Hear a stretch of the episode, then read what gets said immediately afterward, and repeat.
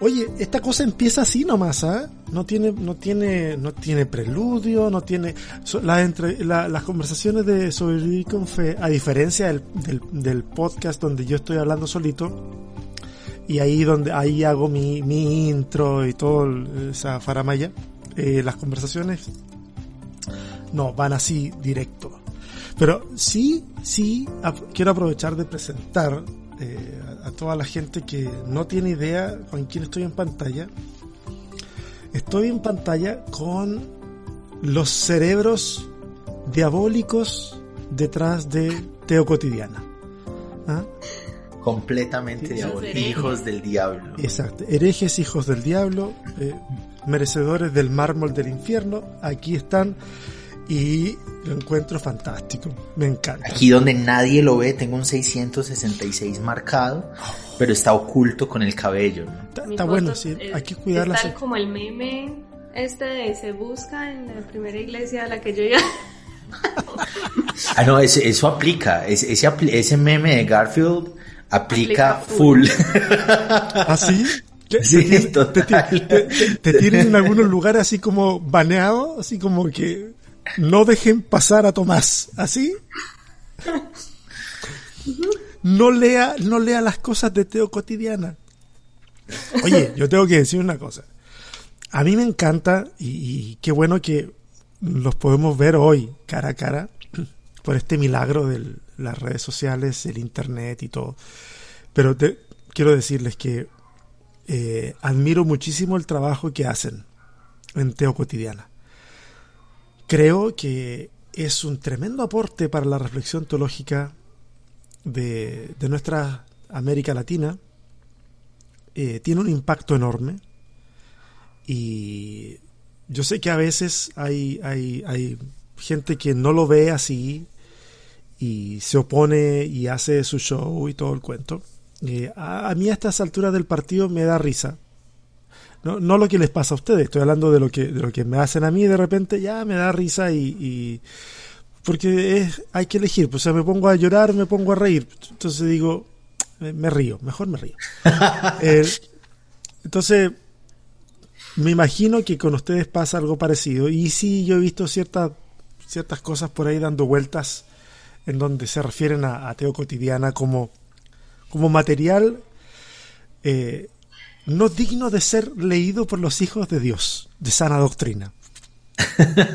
Yo por otra parte les digo, por favor, váyanse a dar una vuelta, váyanse a Teo Cotidiana, váyanse con el dinosaurio, váyanse con el EZ, váyanse con todo el mundo, vayan, expónganse y, a lo que a, ese tipo de reflexión.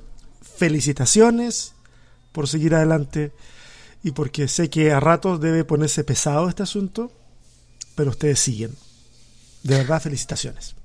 Gracias, César. Hay una palabra que en inglés genera, me genera algo muy bonito, que en español, al decirse, no, no tiene como mucho sentido. I'm humbled.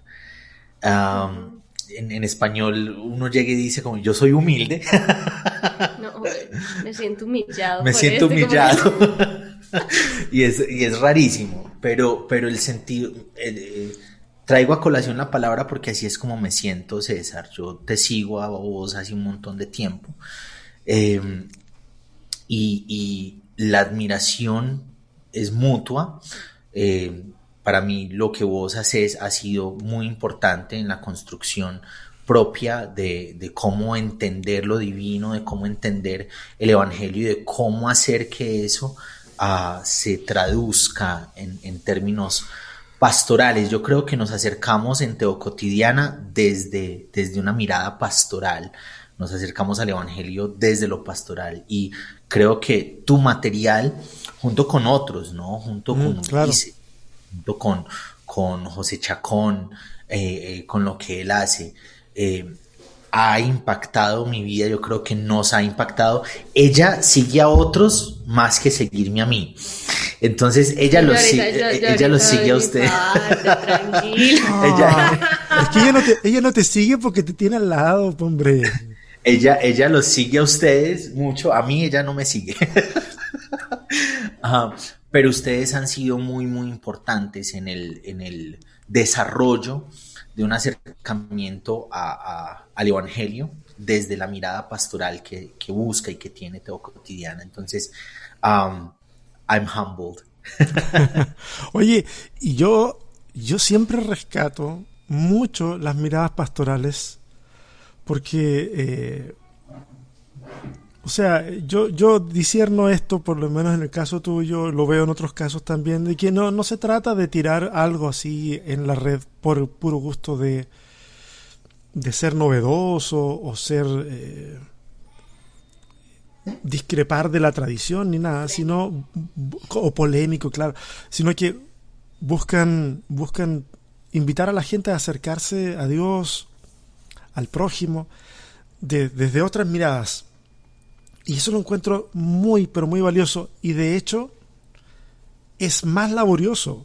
O sea, deja tú que uno tenga una forma de pensar. Eso es una cosa. El filtro que uno tiene que ponerle a las cosas para que el pensamiento así crudo no, no, no caiga como, como una roca encima de la cabeza de las personas, sino que caiga de una manera útil demanda mucha energía. Demanda energía. A mí me demanda energía de repente ver cuando alguien comenta alguna cosa y uno por dentro dice, a ver, es como cuando tú encuentras a Saúl en la cueva haciendo caca, tú eres David, y tú sabes de que ahí está, lo voy a, a este lo voy a partir con, un, con una espada, está en la mejor posición, está a merced. Y de repente uno dice... En este momento estamos en territorio de Sara. Justo en este momento estamos describiendo a Sara entrando a Teo Cotidiana. Con los comentarios de los haters. Ah, y de repente uno tiene que contar hasta mil y uno le pone, este, gracias por pasar a comentar, saludos. por dentro, por dentro uno se contó una historia, pero terrible. Les, les pasa, les pasa. No, nos pues sobre todo a mí, o sea, de hecho era como lo que yo le decía que Sara iba a ser mi parte, porque pues en realidad el crédito de todo cotidiana es para Tomás. O sea, yo entro aquí por W, pues como ajá.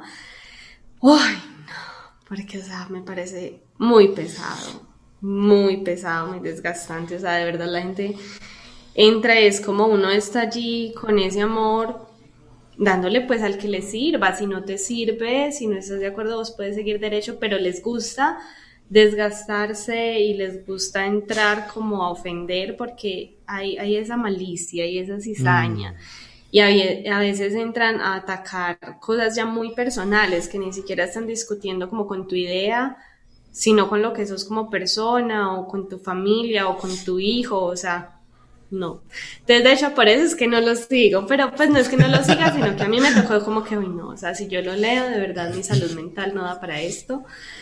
Entonces, el crédito ahí es, es para Tomás. Yo creo que de pronto mi aporte es más back office.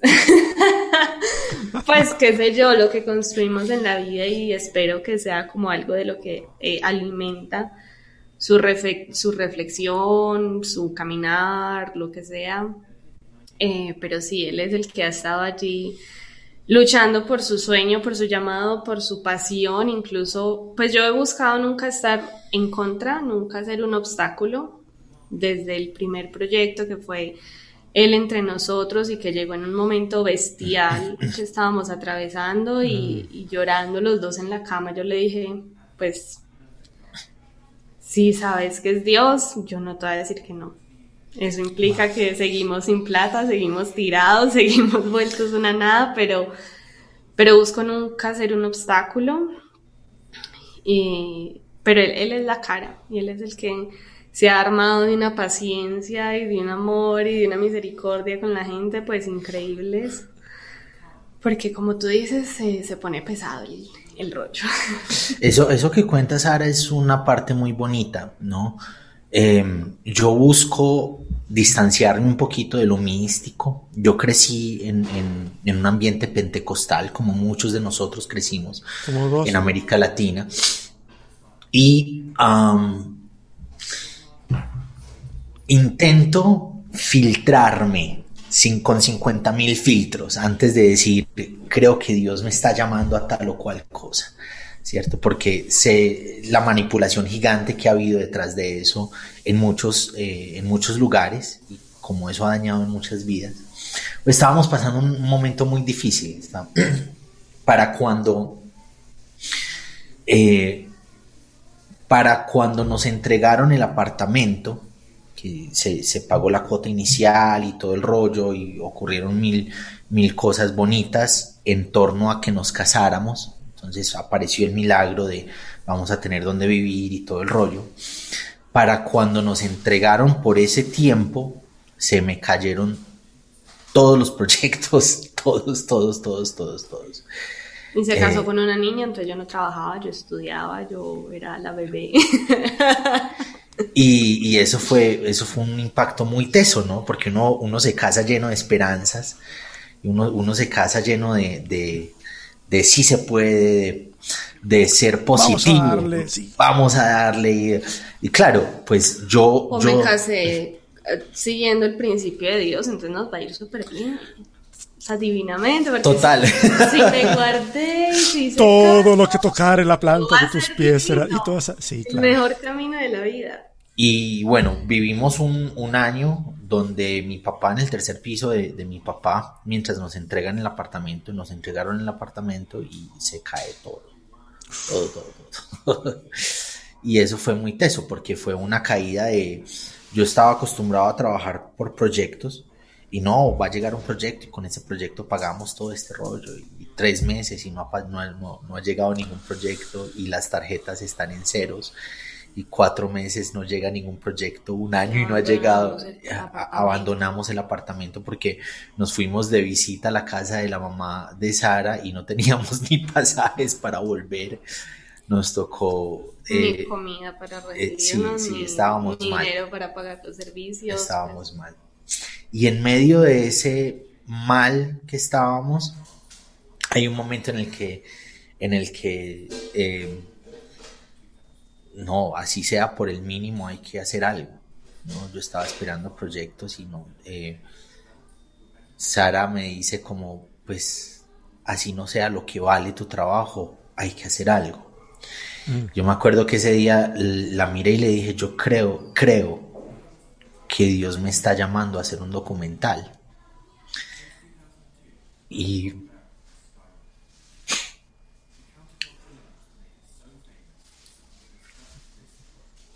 Literal, nos sentamos en la cama a llorar. Mm. Sara me dijo, yo no entiendo. Pero si es lo que Dios está diciéndote, es lo que vamos a hacer. No teníamos pasajes, loco, no teníamos nada, nada, nada, nada, nada, no teníamos nada. Y empezamos a construir el documental y apareció, fue apareciendo cosas, fueron apareciendo cosas en el campo. Apareció un equipo gigante, ¿no? Que no cobró nada. Eh, y, yo iba como orando, Dios, yo necesito un computador para editar esta vaina. Porque yo quiero, yo voy a editar esta vaina y, no tengo con qué editarlo. Y apareció un proyecto de unos, de nueve meses, fue, es uno de los proyectos más grandes que hemos tenido. Con Granada, sí. Y con eso, con ese dinero compré un computador para editar. Eh, y eso nos estableció un poquito la vida. Y después de que lanzamos el documental, se volvió como a caer un poquito la economía, volvimos a estar como no tan bien y, empezó como un momento de reclamo, ¿no? Dios, yo, yo, yo hice lo que me dijiste que hiciera y lo levantamos y lo construimos y, y bueno, entonces cómo es el rollo, ¿no? ¿Cómo es el rollo? Y empezamos como, como un... Estábamos abajo, subimos, caímos, no tan abajo, pero pues caímos eh, casi, casi al nivel en que estábamos antes del documental. Fue un Dios me usaste, me, me, sostuviste mientras hacía el documental, pero después ya, ya entregamos el documental, se lanzó el documental, el documental se montó en YouTube, varias iglesias lo proyectaron en sus, eh, en sus servicios, mucha gente nos escribió, el documental me sirvió para esto, me llenó de esto, y paramos el documental porque ya se entregó y, otra vez caímos y Dios, vos, vos me usaste me usaste, me, me, me, me, sostuviste mientras hacíamos esto y después ya me soltaste otra vez.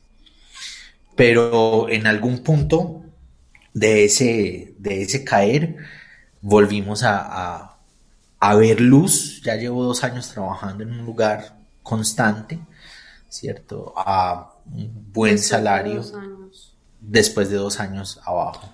En esos dos años, quien sostuvo la casa fue Sara, ¿cierto?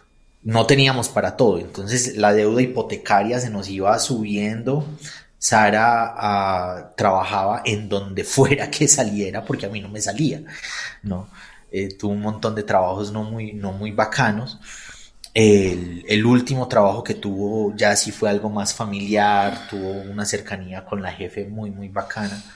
Eh, y, en tanto a mí me salía algo, Sara fue quien nos sostenía. El primer, ¿fue el primer año? No, cuando el niño ya tenía como seis meses. Yo me, a los nueve meses. A los nueve meses. Tomás se queda sin trabajo, pues se acaba este proyecto con el cual sintió que Dios lo usó. lo abusó. Sí, porque de hecho, o sea, nosotros quedamos en embarazo eh, en el documental, haciendo el documental. Y tuvimos a Ariel y todo esto, y a los cuatro meses de Ariel se le pierden, pues los del trabajo, los del proyecto con, con que él iba, y se pierden, o sea, se echan a perder, pues así de no volvieron a aparecer, no volvieron a decir nada, se supone que todavía faltaban algunos meses y nosotros ya con un bebé, y pues la meta era que yo pudiera estar el mayor tiempo posible con él, em, y no, o sea, entonces fue, fue súper duro de los cuatro meses yo empecé a trabajar cuando Ariel ya tenía nueve meses porque ya fue como, o sea, cinco meses esperando que algo pase, viviendo de las tarjetas y del apoyo de las familias. o sea, era así como súper bestial. Y ya, pues ya ahí fue que yo comencé a trabajar y Tomás, eh, mientras yo, digamos, sostenía como lo económico, que era literal sostener, pues, o sea, era como... Servicios y comida. Servicios, comida, ya y el pasaje para ir a trabajar. Eh, Tomás se dedicó pues ya como, como Ariel y es el gran amor de Ariel porque claro estuvo mucho más presente como en, todo todo ese tiempo. Ya está más o menos los dos años donde él consiguió trabajo que también fue todo ese tiempo fue bestial porque fue como un tiempo de silencio de Dios. Uno aquí va a chillar mucho o sea va a tener que parar un montón de veces porque yo sé que otra vez lloro porque fue teso, fue muy duro. Um, hubo una vez que yo soy súper chillona, entonces um, em, llevamos esperando y pues yo trabajaba mucho. Tuvimos casi un año desde que yo comencé a trabajar que éramos algo así como unos nómadas. Porque Tomás no tenía un trabajo estable, entonces como que le salían cositas como ven y toma unas fotos allí, o ven y graba un videíto, o ven y pues como muévete todo el tiempo. Entonces, pues cualquier moneda servía, así que había que tomarlo. Pero teníamos al bebé, entonces él a veces iba y, se, y trabajaba con Ariel en la espalda, literal, o sea, la mochilita y Ariel en la espalda. Y otras veces pues era como que nos ayudaban eh, las mamás. Entonces, literal, rodábamos toda la semana, o sea, vivíamos dos días donde mi mamá, dos días donde mi suegra, dos días en nuestra casa, o sea, fue, fue un tiempo súper duro eh, y fue casi un año así. Y en esa espera, esa espera de, o sea, ahorita que dijiste que esto es sobrevivir con fe, o sea, dije como, uy, o sea, literal, porque es como que son momentos y Dios mío, a veces la fe va a sobrevivir a esto, pero pues sí, siempre he creído que...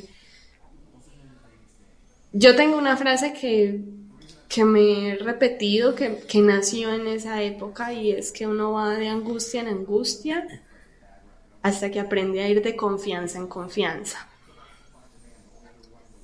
Pero es solo a través de, esas, de, de esos uh, periodos que se desarrolla esa confianza que uno encuentra que que Dios sí es quien dice que es.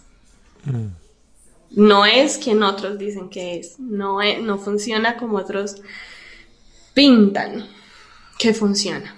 Pero Él sí es quien Él dice que es. Entonces es, fue bestial y hay, hay un caso que fue muy duro porque era como esperar y esperar y de un momento a otro sale como la luz y salió como el trabajo soñado, lo más espectacular de la vida, pasó todos los filtros, o sea, no, ya estábamos montados, pero en el sueño absoluto, sí, ya, o sea, ya vas a firmar, de hacerte los exámenes, no sé qué, conseguimos un amigo muy querido, dijo, yo les doy el primer mes de guardería del niño, eh, y todo, o sea todo bien.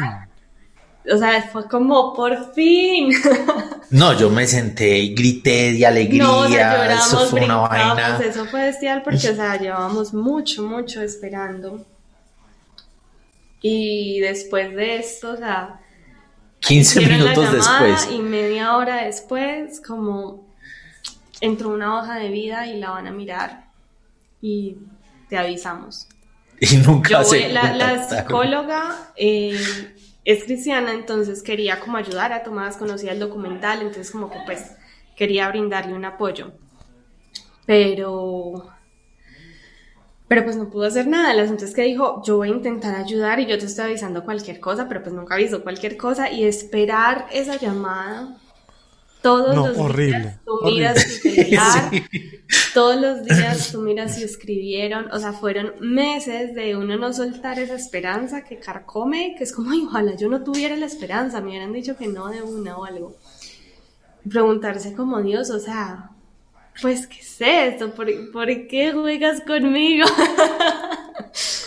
fue, fue muy teso, pero obviamente uno lo cuenta cuando ya pasó el río, ¿cierto? Del otro lado de, de todo esto. Hoy estamos hablando desde el privilegio, ¿no? Hoy tenemos un sueldo privilegiado, un lugar privilegiado, tenemos, hemos podido en medio de, este, de esta locura oscura del COVID mm. apoyar a nuestra familia, aportar a otras personas que no, no, no han tenido el privilegio que nosotros tenemos de seguir trabajando, de seguir recibiendo el salario y de que sea un salario privilegiado, un salario desde donde podemos compartir, ¿cierto?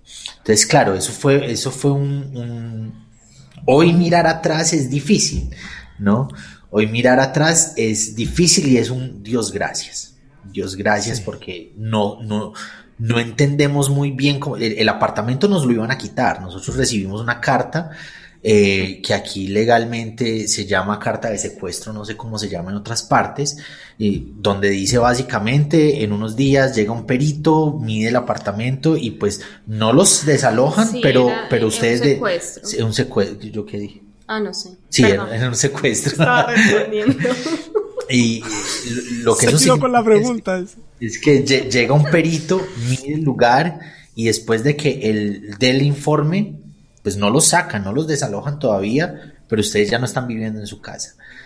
no, ya la casa, pasa casa el proceso como de rematarla. Esto ya no o sea, fue, fue bestial. Y ahí es donde, donde llegó todo. No, de hecho, es que fueron varios. o sea, es que no, es que cosas para contar lo que hay. Oye, ¿sabes qué? Yo, yo los escucho y me identifico muchísimo y la gente no conoce estas historias porque la gente conoce y ve lo que quiere, lo que quiere ver. Y, más o menos no solamente lo que quiere ver, sino lo que uno va mostrando, porque uno no, uno por lo menos en mi caso, y, veo que es el caso de ustedes, uno no anda por la vida publicando las pellejerías que uno está pasando, que uno va viendo cómo es que lo soluciona en el camino. Pero hay un montón de cosas que ustedes están diciendo que a mí me identifican plenamente porque nosotros como familia también, también las hemos sufrido, sufrido así, así durísimo, en donde no sabes si al día siguiente vas a tener lo necesario para comprar lo que necesitas para el día, o sea, a, ese, a ese nivel. Y, y también uno empieza a dudar y a reclamar. ¿Y qué, qué onda? O sea, ¿por qué? ¿Por qué? Eh, y, y, también a arrepentirse de algunas decisiones. Eh, y se requiere un, tipo de fortaleza muy particular para poder sobreponerse a eso. y, es por eso que cuando uno ya está en, una situación más estable, claro, la, la, gratitud invade el corazón y uno sabe que, que, que si Dios no nos hubiese dado la fuerza para aguantar durante todo ese tiempo, eh, para mantenerse firme y, no tirar todo por la borda, eh, no, lo que uno está viviendo en ese momento, en este momento, no sería, no sería real, no, no habría sido posible. No, nosotros vivíamos en Medellín, nuestro apartamento es un doceavo piso. Y en varios de los momentos de crisis, de nos van a quitar el apartamento, de yo no sé qué más vamos a hacer, eh, tenemos una deuda muy alta de las tarjetas de crédito, yo pensé tirarme de allá varias veces. Eh, y es, es, lo humano, ¿no? Es la realidad. Entonces, cuando, cuando uno intenta acercarse al Evangelio, intenta acercarse desde eso, desde lo sensible, desde yo he pasado por ahí, mm. ¿cierto? De decir que un uh, suicida se fue o no se fue para el infierno, eso es una cosa insensible. Es, es, no, es que somos humanos, somos humanos y cualquiera de nosotros, por más santo que parezca ser, puede en algún momento tomar decisiones a las más oscuras que puedan parecer, ¿cierto? Porque la vida ocurre. Lo que pasa es que en el mundo cristiano, y específicamente en el mundo cristiano evangélico, protestante, nos enamoramos, no sé precisar en qué momento, pero nos enamoramos de, de mecanizar las cosas, de que todo tiene una, una mecánica a través de lo cual funciona. Eh, y de que estas son las leyes espirituales y de que esto es lo que ocurre después de esto y esto es lo que va a pasar después de que Jesús venga. O sea, mil cosas donde todo es un paso después del otro y aplicamos la misma forma de, de ver la vida, o sea, la teología a, la vida de la gente. Entonces, si esta persona se suicidó es, es porque va de cabecita al infierno o, o se le metió un demonio, o esto o lo otro aquí, o si este está mal es porque seguramente le roba a Dios, y si este está bien seguramente es porque muy simplista, mecánica y simplista. Y, es eso lo que yo rescato mucho de, esta reflexión teológica que está ocurriendo hoy en, en nuestros países, en Latinoamérica, de la cual eh, me reconozco parte y reconozco parte a, Teo Cotidiana, en donde intentamos rescatar ese aspecto humano y sensible y complejo y no siempre tan claro de la experiencia de lo divino desde la experiencia humana que es súper imperfecta y ah, tiene, tiene, tiene tantos matices, o no puedes encasillar a alguien en una cosa y decir así es la cosa porque así me resultó a mí. No es.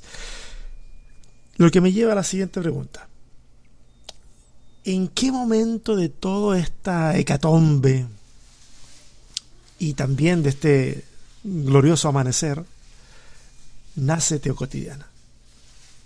Como, como ya una cosa intencional de decir, ok, esto se va a llamar cotidiana y vamos a hacerlo de tal y cual forma o, cómo surge o, surge de una manera más mm, más casual y luego va tomando forma no sé cuéntenme el documental nos dio visibilidad hay, algo por decir y hay gente que está a la espera de que eso se diga cierto él entre nosotros que los invito con todo el amor del mundo, con todo el orgullo del mundo, es mi, es mi, es nuestro hijo bobo. es nuestro hijo amado, más bien. Em, lo, lo, eso es un dicho aquí de los abuelos. El hijo bobo es el que más se quiere. los, los, abuelos dicen acá. Eh, entonces, eh, es, es un dicho de los abuelos. Es nuestro hijo amado. Casualmente, nuestro hijo Ariel nació la misma semana de lanzamiento del documental, ¿cierto? Crecieron a la par esos dos hijos. Em,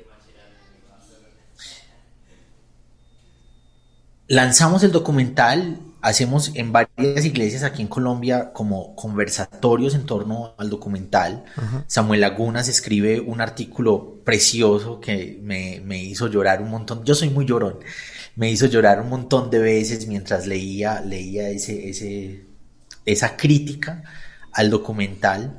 Eh, en varios lugares en América Latina empiezan a buscarlo, donde encontramos el documental, estoy en Chile, estoy en Argentina, decidimos montarlo a YouTube, se expande, me empiezan a mandar fotos de diferentes lugares, de grupos de amigos, grupos de personas viendo el documental, iglesias, estamos en un ayuno de no sé cuántos, y pues uno de los días de ayuno lo que hicimos fue ver el documental y armar un conversatorio en torno al documental. Fue una vaina muy bonita y nos generó exposición. ¿no? La gente empezó a seguirme, empecé, empezó un montón de gente a buscar mi, mi perfil. ¿Estamos hablando de qué año? Yo soy muy malo con los tiempos. ¿Estamos hablando de qué año? 2017. Ah, ok. Y las mujeres son muy buenas con... sí. sí, sí, sí. Con, con las peleas, ellas saben qué día qué hora, qué ropa, qué ropa a qué olía. Oye, ¿sí o no, Tomás? Somos tan básicos los hombres. Total. Somos muy básicos, somos monocordes, así como solo eso. A veces Sara me está dando la lista de las 25 cosas que hay por hacer. Ya, ya le sentí la mirada. las 25 cosas que hay por hacer y me toca recordarle, amor, yo soy un hombre, man, ¿cierto? Una cosa a la vez. Mira, te digo, te digo, te digo una cosa. Te digo, me mira, estallan las neuronas. Yo, yo me salvo con el WhatsApp. Y le digo, mira, porque me empieza a decir, ah, vas al supermercado, si mira, falta esto, esto, esto. Y yo le digo, no, no, no, no, no, escríbemelo por mensaje. Ah, total. Escríbemelo por mensaje. Porque yo me voy a olvidar todo. ¿Para qué? Son, son unas tres cositas. En realidad la, la, lista son de 10, 15, 20 cosas. Pues son tres cositas, eso lo recuerdas, mi amor. son tres categorías de cositas. Bueno, 2017. 2017. Yo empiezo a publicar en mi perfil personal cosas que atañen a la fe. Eh, y empiezan a moverse mucho. Yo tengo memoria de eso. Tengo memoria de, ese, de, de esos momentos. Empiezan a moverse mucho, me empiezan a escribir personas, cosas muy bonitas. Una nena de Argentina me escribe, yo estudio teología y mi, profesor nos dijo que miráramos tu perfil. Y, ok, que aquí hay una cosa interesante que está ocurriendo. Mis procesos mentales son muy básicos y son muy lentos, ¿cierto? por allá en esa época, Sara me empezó a decir, armate un perfil donde empeces a hablar de lo que crees y, todo el rollo. Para mí era muy raro, ¿no? Porque yo veía a, los que hacen eso en, medios, eh, los influencers, y yo no me siento influencer, y es como, eso es muy raro, para mí es muy raro, y seguimos haciéndolo desde desde el perfil personal y más adelante un amigo me dice, armate un perfil donde estés hablando oficialmente de lo que crees. Em, y él sí le hizo caso. no, tampoco, tampoco. Y no me hizo caso a mí. tampoco. seguía, seguía el sinsabor, ¿no? Y con muchas ganas de hacer cosas. en esa época, en 2018, él me habló de hacer un podcast y pero no me, si no me cuadra aquí, no, no soy capaz de hacerlo, no me cuadraba. pero en algún momento dije como vamos a hacer el ensayo, vamos a, mirar cómo es el rollo y empezó Teo Cotidiana en Facebook. Y, y, se empezó a mover, se empezó a mover mucho, ¿no? Y ya después abrimos el, abrimos el Instagram, después abrimos el Twitter en esa época todavía Sara me está diciendo, empecé a hacer cosas, empecé a hacer cosas en las redes. Hoy, este background, todas las lucecitas bonitas que hay, hoy 2021, estoy con el switch de voy a empezar a hacer videos de YouTube, voy a empezar el podcast. Eh, ha sido un proceso difícil de concebirse aquí, ¿cierto? Pero pues Sara ha estado en un apoyo gigante eh, en torno a, poderlo. Necesito una lámpara, cómprela. Okay. No, no, no, mira, no, mira, mira, cuando, cuando uno llega a ese nivel de, de comunicación en donde uno dice, oye, necesito cambiar la cámara, cómprala. eh, tú dices, Ok. Sí, sí.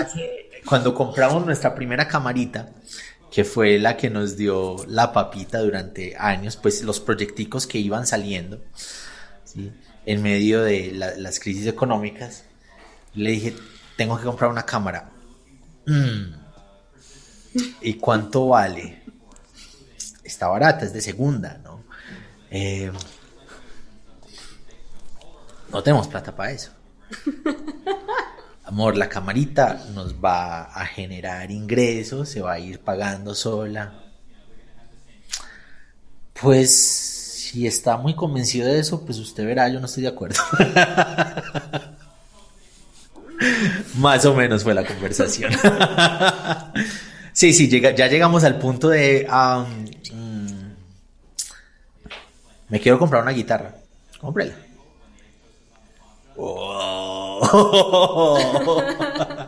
ha llegado el año del jubileo. Sí, sí, sí. Eh, entonces, no, empezó Teo Cotidiana en las redes sin saber muy bien qué se hace en redes o qué no se hace. Yo soy, yo soy un viejito metido en un. ah, ¿cómo es un viejito, hombre? Sí, yo. Sí, yo, como abuelo. Sí, yo soy muy abuelito. Yo soy de en todo ese tiempo en que no tuve trabajo, pues lo que hice fue, por un lado, buscar trabajo y por otro, leer. Ya, eso es lo que hago. Eh, ¿Cómo se divierte Tomás? Yo leo. No, no, no tengo muchas cosas. Eh, o sea que mejor regalo de, de, cumpleaños, de Navidad que te pueden hacer es un libro. Sí, sí, si me dan libros cada vez yo soy muy feliz pues uno de los mejores regalos que he recibido en la vida me lo dio Sara y es el libro con eh, los cuentos de Peter Pan. Es, un libro de colección, un libro ah, de edición limitada y tiene las dos, las dos versiones de Peter Pan, ¿no? Del mismo autor y, es, como, wow.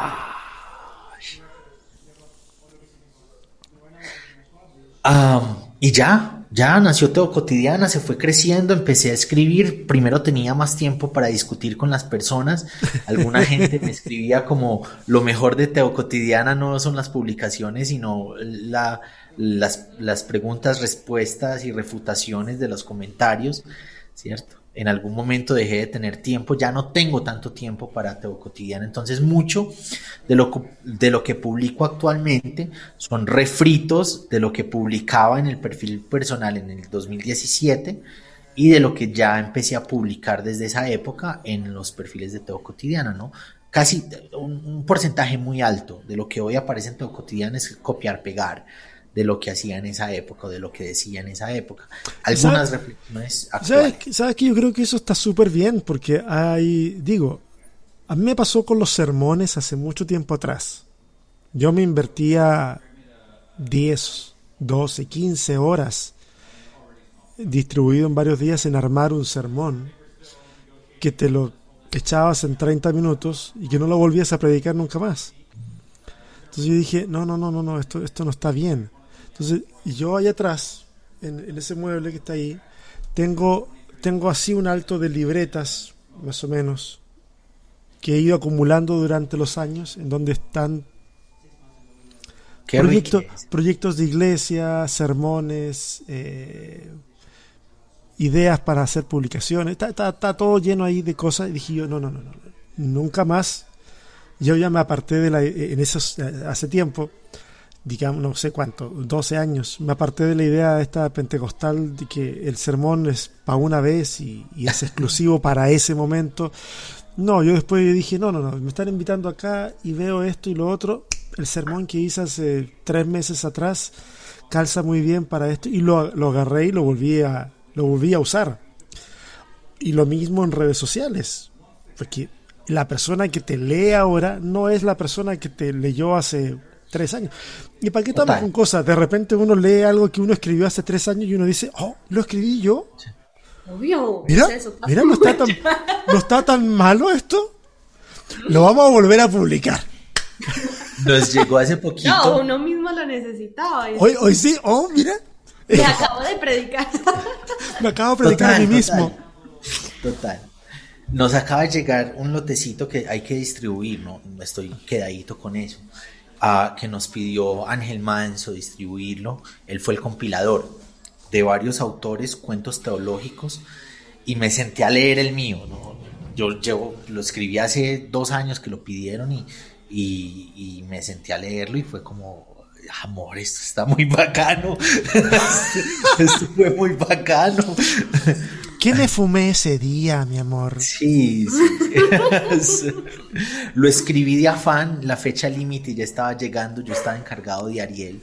Para esa época todavía estaba encargado de Ariel, le pedí a la suegra, a la mamá de Sara, que nos ayudara unos días, tres días, para poderme dedicar a escribir ese cuentecito y entregarlo a tiempo porque quería ser parte del proyecto y se me había esfumado todo el tiempo que tenía para hacerlo. ¿no? Ah. Eh, tenía en mente un cuento y cuando me senté a mirar otra vez ese día como las, los requerimientos para, para lo que querían, fue como, ah, no, esto no sirve. Entonces me tocó reinventar el cuento.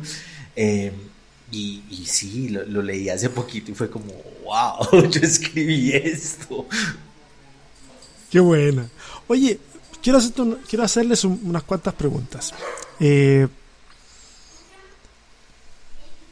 ¿Tú crees de que en algún momento ustedes, ustedes creen, y, digo, digo ustedes porque aquí siento que los dos tienen distintas percepciones respecto de cómo es que todos los fundamentalistas eh, se expresa y, de repente con, como con mucho derecho de decir de todo. Eh, pero ¿creen ustedes que va a llegar el momento en que ese fundamentalismo va a poder retroceder un poco más y dar lugar a nuevas formas de ver la fe? Y no, no digo que no haya lugar para nuevas formas de ver la fe, porque esos lugares existen. Eh, Teo, Teo Cotidiana es un ejemplo, o, o, con quienes ustedes hacen comunidad alrededor pueden ser un ejemplo, Amor Original es un ejemplo, otros lugares, pero, pero, pero son como pequeñas islitas en un océano muy grande.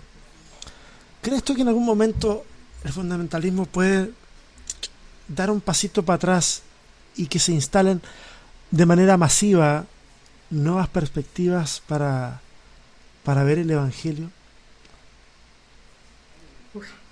Yo soy una persona más bien negativa. más bien me cuesta tener esperanza en general. O sea, hace parte como de lo que soy en cualquier aspecto de la vida y se aplica en esto. Mm. Pues realmente siento que pienso que es algo necesario, es algo que tiene que pasar, pero dudo que vaya a pasar. ok. Está bien. Ah, es que. Sí, yo soy más, yo, yo, soy más. Si no eres más de colorcito, la vida es bella, sí, pues sí, me yo, rescata cada rato. Yo, soy de, yo soy de otra, de, de otra mirada, ¿no? Y de alguna manera pasó. La Pentecostés es, es un, un relato acerca de cómo el, movimiento alternativo que es Jesús y, sus seguidores se instala y se masifica. Eh, y hay unas, hay unas características del relato de Pentecostés que me, creo que hace mucha falta en medio de nuestros movimientos alternativos, entre comillas. ¿no? Porque pues por ahí lo acusan a uno de teólogo liberal, pues en primer lugar no soy teólogo y en segundo lugar yo no soy liberal. Eh, yo creo que Jesús resucitó literalmente. Eh, yo, yo, creo que Jesús sanó personas, literalmente. Es que te, es que, es que te van a decir liberal, eh, progresista, este, hereje, dependiendo de dónde te, de, de dónde te hablen, ¿cierto? Es como cuando alguien vive en la zona centro del país y el del norte dice, ah, tú vives al sur. Y el del sur dice, no, hombre, si este vive al, norte. dependiendo del ángulo de donde te vean, nos vean, van a decir mil, mil cosas. Total. Ahí, ahí en ese relato dice que estaban unánimes juntos. Mm. Creo que uno de los primeros pasos para que haya un movimiento de eso alternativo que somos, que se instituya, que se promueva, que se masifique, es que empecemos a juntar lo que sea que somos. Mm. Y es muy fácil y es muy normal ver en medio de nuestros, eh, nuestras ideas alternativas eso, pequeñas islas que no se juntan, ¿cierto? Yo tengo mi proyecto, promuevo mi proyecto, asumo mi proyecto y al frente de juntarnos me ha enseñado mucho Abner Trejos, Abner con cancionero cristiano. Eh, es una persona muy interesante. Él es la persona encargada de la revista de Teo Cotidiano. Y Abner lo que se ha encargado de hacer en estos últimos tiempos es juntar ideas que están ahí como islitas no tan grandes, islitas muy pequeñas, pero que están ahí en las redes y las ha empezado a juntar. Entre ellas ha juntado a varios profesores, al Dino, a otro profesor de teología, con Teo Cotidiana, nos ha empezado a organizar de una forma sistemática donde, mm. venga, venga, aquí, aquí hay que unificar lo que vos sabes con lo que vos haces, con lo que vos crees, hay que unificarlo, ¿no? Y a cada rato nos, nos, nos invita de forma masiva, ¿no? Eh, somos Cuatro, venga, ustedes cuatro, hagamos preguntas y respuestas en las redes, vengan ustedes tres. Y uno empieza como a sentirse identificado ya no como mi proyecto, sino esto es un proyecto colectivo. Falta mucho eso, falta a ah, juntar desde la colectividad y creo que ese unánimes juntos es lo que nos falta muchos de nosotros hoy con lo que estamos haciendo para que el fundamentalismo pueda escucharnos hablando el idioma de otras posibilidades mm. y que, eso es lo que pasa en Pentecostés. Viene el Espíritu Santo con lenguas de fuego, llena las vidas de las personas eh, que están ahí reunidas, eh, donde estaban sentados, y todos son llenos del Espíritu Santo y empiezan a hablar en idiomas que otros pueden entender, ¿cierto? Partiendo del unánimes juntos sí creo que es posible, sí creo que es viable, creo que ah, el fundamento, la base para que eso empiece a ocurrir es que estemos unánimes juntos, no como islitas separadas, no defendiendo mi proyecto al respecto de los proyectos de los demás, juntándonos, ah, reuniendo esfuerzos colectivamente y dejando que la vida de Dios que está ocurriendo en medio de eh, todo este rollo que estamos proponiendo sea a través de mm. nosotros como colectivo, en vez de yo, Tomás, vos, César, él, nosotros, nosotros. Oye, Tomás, a lo mejor va siendo hora de pensar en un segundo documental, hombre. Unánimes juntos. Qué rico. Un documental que reúna las expresiones y las personas y los proyectos de Latinoamérica que, están proponiendo una visión distinta. Pensémoslo, César, vos sos audiovisual también. Si algo le hago. Podría, podría ser o no. Genial, genial, no. Sería bonito, sería bonito. Este es el sueño, ah, el presupuesto que necesita un documental es, es alto y lo hemos, lo hemos estudiado.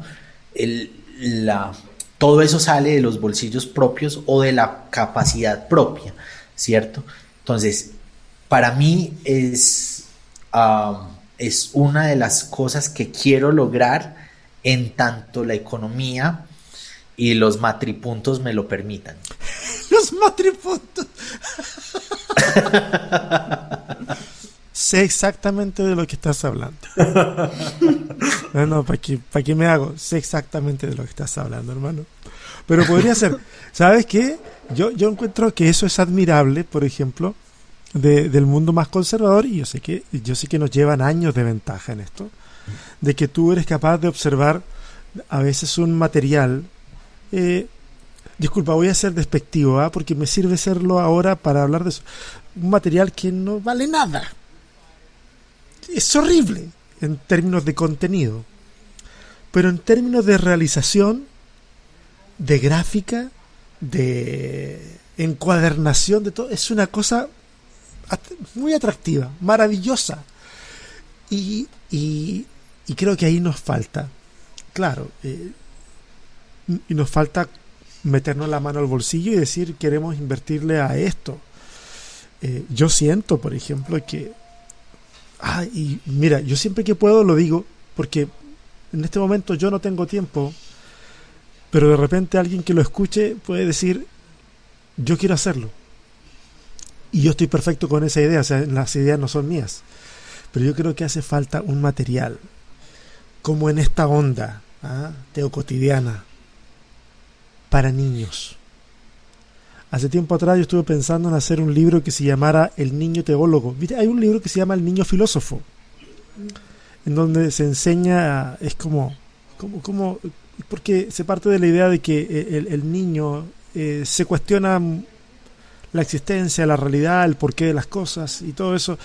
Y, y en la medida que la escuela comienza a llenar los vacíos con respuestas, el niño deja de ser filósofo, deja de ser científico, deja de ser todo porque eh, ya no hay preguntas, todas están respondidas.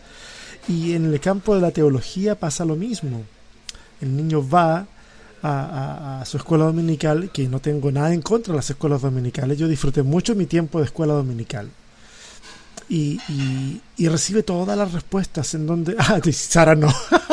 no, pero yo lo disfruté mucho. Lo disfruté tanto. Mí, me obligaban a subir. Eso en el segundo piso. yo me quedaba en los sermones de los adultos. yo, era un, yo era un ñoño total de la escuela dominical. A mí me odiaban en la escuela dominical mis compañeros porque... Ah, horrible. Ese es otro testimonio. Eh, pero... pero eh, y ahí van recibiendo un montón de respuestas y sustraen la capacidad de, a lo mejor de preguntarse cosas sobre Dios, sobre qué pasó con la abuela ahora que se murió. ¿Qué sucedía? ¿Me, entiendes? ¿Qué pasa con los niños si Dios es amor? ¿Por qué vi un documental en la tele que, donde hay niños que mueren de hambre? Yo tengo una eh, introducción escrita de un libro que aquí se llama Un Jesús para mis hijos. Eh, y, tiene que ver con, con, eso, con cómo expresarle en primera instancia pensando en mi hijo. Si mi hijo lee sobre Jesús a los 8 o 9 años, ¿qué Jesús está leyendo? ¿no? Y ah, usualmente nos encontramos a un Jesús sobre espiritualizado, porque pues es, el Jesús que eclesialmente seguimos y adoramos y los ángeles se rinden delante de él y los querubines están postrados cantando de mil maneras y con mil tonos.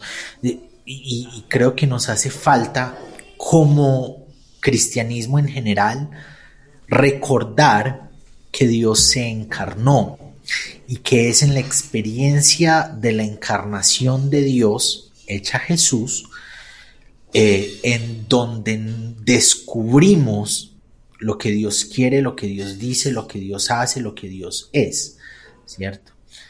Quieren encontrar al Padre, mírenme a mí, no porque yo sea el Padre, ¿cierto? Sino porque todo lo que hay por descubrir de Dios, ustedes lo encuentran en el caminar diario conmigo, ¿cierto? Eh, entonces, pensando en eso, cómo presentar a Jesús de... ¿Está ahí Ariel? Sí, sí. Ah, conozcamos a Ariel. Ay, dile que hola al amigo, mi amor. Mira, estamos con un amigo. Hola, Ariel. Hola. Em, pensando en qué tipo de Jesús quiero que mi hijo conozca, ¿no?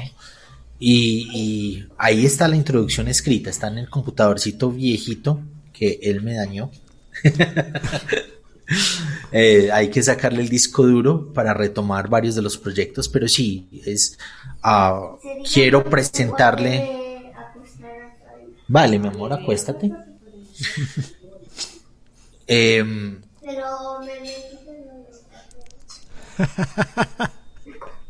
se quiere acostar ahí y hay que quitarle la guitarrita. Pues sí. Y el, Jesús que quiero presentarle a mi hijo y a los niños cuando se acerquen a Jesús es ese, el, campesino que crece con su familia jugando con las gallinas, mm. el que ve a su mamá preparando el pan en las mañanas, el que sale con los amigos a jugar, el que sale con el papá a aprender a laborar, aprender a trabajar y todo lo que Dios es en su grandeza, en su profundidad, lo encontramos a través de ese Jesús trabajador, humano, aprendiz, familia, ¿cierto? Que está viviendo la vida, conociendo la vida y tomando opciones en medio de la vida. Me parece fantástico. Y si en algún momento quisieras hacer ese, ese material de forma colectiva, mándame un correo y a algo armamos porque sería, sería muy lindo. Yo también, y también, te voy a ser honesto, les voy a ser honesto. Una de las razones por las que yo, una de las razones por las que yo estoy haciendo Amor Original es porque quiero ofrecerle un tipo de comunidad distinta a mis hijos porque los modelos que veo hoy, a los que ellos pueden tener acceso al menos, eh, no van a suplir, no van a suplir lo que necesitan. Eh, no, no van a suplir la curiosidad que tienen, eh, las preguntas que, que afloran y que, y que a veces no tienen una respuesta tan clara dentro de lo que conocemos como ortodoxo o como de sana doctrina. Y creo que, creo que, que va siendo tiempo que nosotros como, como personas de pensamiento divergente vayamos pensando en la generación que nos sigue y que va a necesitar también esos apoyos para que el camino que nos fue complejo a nosotros le sea más sencillo, más sencillo a ellos. Hagámoslo, César. No esperemos un correo electrónico de aquí en, en el podcast escribamos un libro colectivamente con los amigos que tienen hijos, ¿cierto? Un Jesús para mis hijos, a hijos e hijas. Lo, escribimos colectivamente de acuerdo a, las necesidades y a lo que creemos que, es presentable de Jesús a nuestros hijos, ¿no? Sí. Hagámoslo. Sale. Uh. Sale. Me mandé un cabezazo aquí. Oye, démosle. Me parece súper bien. Oye, una. Sara, Tomás, estamos llegando al final de, esta conversación que yo espero eh, sea la primera de muchas otras que podamos tener. Eh, yo he disfrutado mucho la conversación. Me ha gustado mucho saber la historia detrás de la historia detrás de la historia. ¿ah?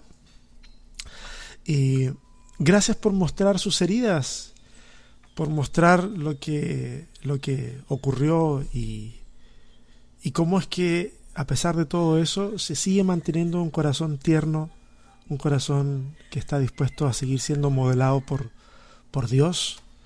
Ese no es el corazón de un hereje en el mal sentido de la palabra, ese es el corazón de un buscador, eh, de buscadores de Cristo. Y en eso estamos todos. ¿Algún mensaje para, para la gente que escucha sobrevivir con fe? ¿Con el que quisieran cerrar esta, esta conversación? Todos estamos mirando a Sara. No todos, me mire. Todos miramos a Sara. No, no, no, no sé, no sé. Eh, pues cuando hablas de sobrevivir con fe, creo que vuelvo a pensar en lo mismo que ya mencioné. O sea, el camino de la fe y sobrevivir en medio de ella eh, no es como lo pintan.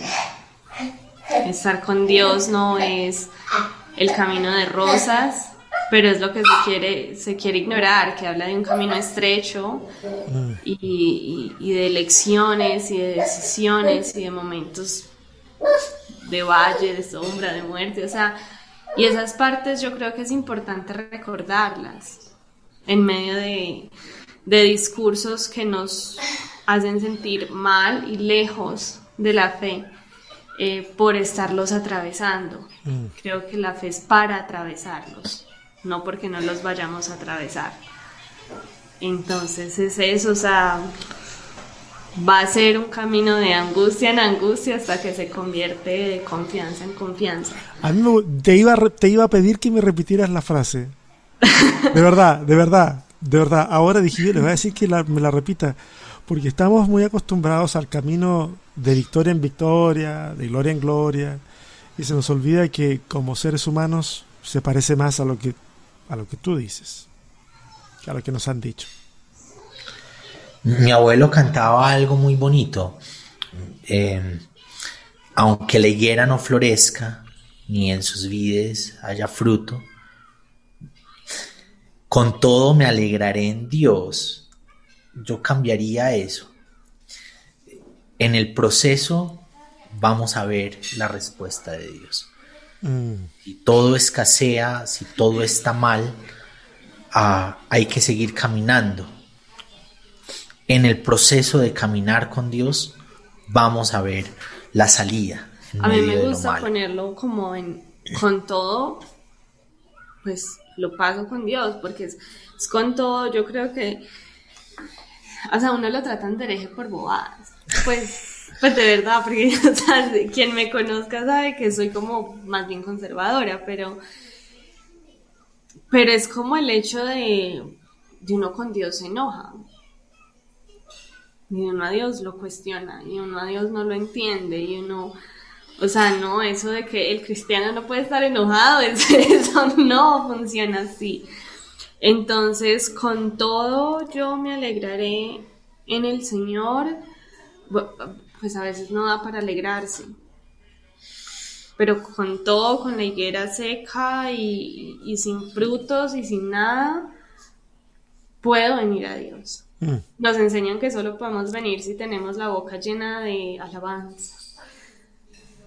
Pero Job no vino con la boca llena de alabanza vino con la boca llena de lo que era, de lo que tenía, de lo que pasaba, y a Dios le gustó, porque a todos nos gustan las relaciones así, transparentes, honestas, y si pensamos en construir una relación con Dios, también podemos hacerlo así, y no como nos han dicho que tenemos que ser y que sentir y que vivir de determinada manera para tener a Dios. Los textos lindos, los que se usan como promesas de Job, son, es lo que le decían los amigos, a Job, los mismos que al final Dios dice, e-, ellos no son justos. No. Ellos son los que defienden la soberanía de Dios. Ellos son los que dicen cosas lindas de Dios. El que dice cosas feas y el que reclama es Job y al final el justo es Job. ¿cierto? Es posible cuestionar, nos vamos a encontrar con Dios, pero de eso, de eso hace parte el camino, ¿no? Es posible cuestionar, es posible enojarse, es posible no estar de acuerdo y al final Dios nos va a mostrar su luz, su, su forma de entender la vida, ¿no? su forma de entenderlo todo, al final vamos a encontrarlo o encontrarnos con Él. Pero no se trata de decir cosas bonitas de Dios cuando estamos enojados con Él. Se trata de vivir lo que hay que vivir. Eh, y llega un punto en el que se transforma en con todo yo me alegro en Dios. Mm. Pero es porque, pues, parte lo he conocido. Y con, con todo, con la frustración, con la angustia, con todo. Así que me alegro, en medio de esto me alegro porque sé a quién tengo al lado. Pero para saberlo, tengo que conocerlo, tengo que mostrarme y dejar que se muestre. Va a ser un camino y va a ser tiempo y una construcción. Nos quieren imponer una confianza en Dios. ¿Y por qué tengo que confiar en Él? Oye, disfruté mucho la conversación. de verdad que sí. Gracias, César. Qué, qué alegría poder estar con vos. Tenemos que hacer algunas cosas juntos. El libro de partida. ¿no? De una. Y otras cosillas más por ahí. Así que deja, me voy a despedir de la, de la gente. Gracias porque se conectaron hoy. No sé si están escuchando esto por podcast o por el video podcast, como, como sea el caso. Muchas gracias por haber, eh, haber dispuesto del tiempo para, para husmear en medio de esta conversación que ha sido súper honesta y de la cual yo creo que todos han podido sacar algo, algo de valor. Así que, sin más que agregar, nos estamos viendo, escuchando la próxima semana en Sobrevivir con Fe, el podcast. Mayéutica.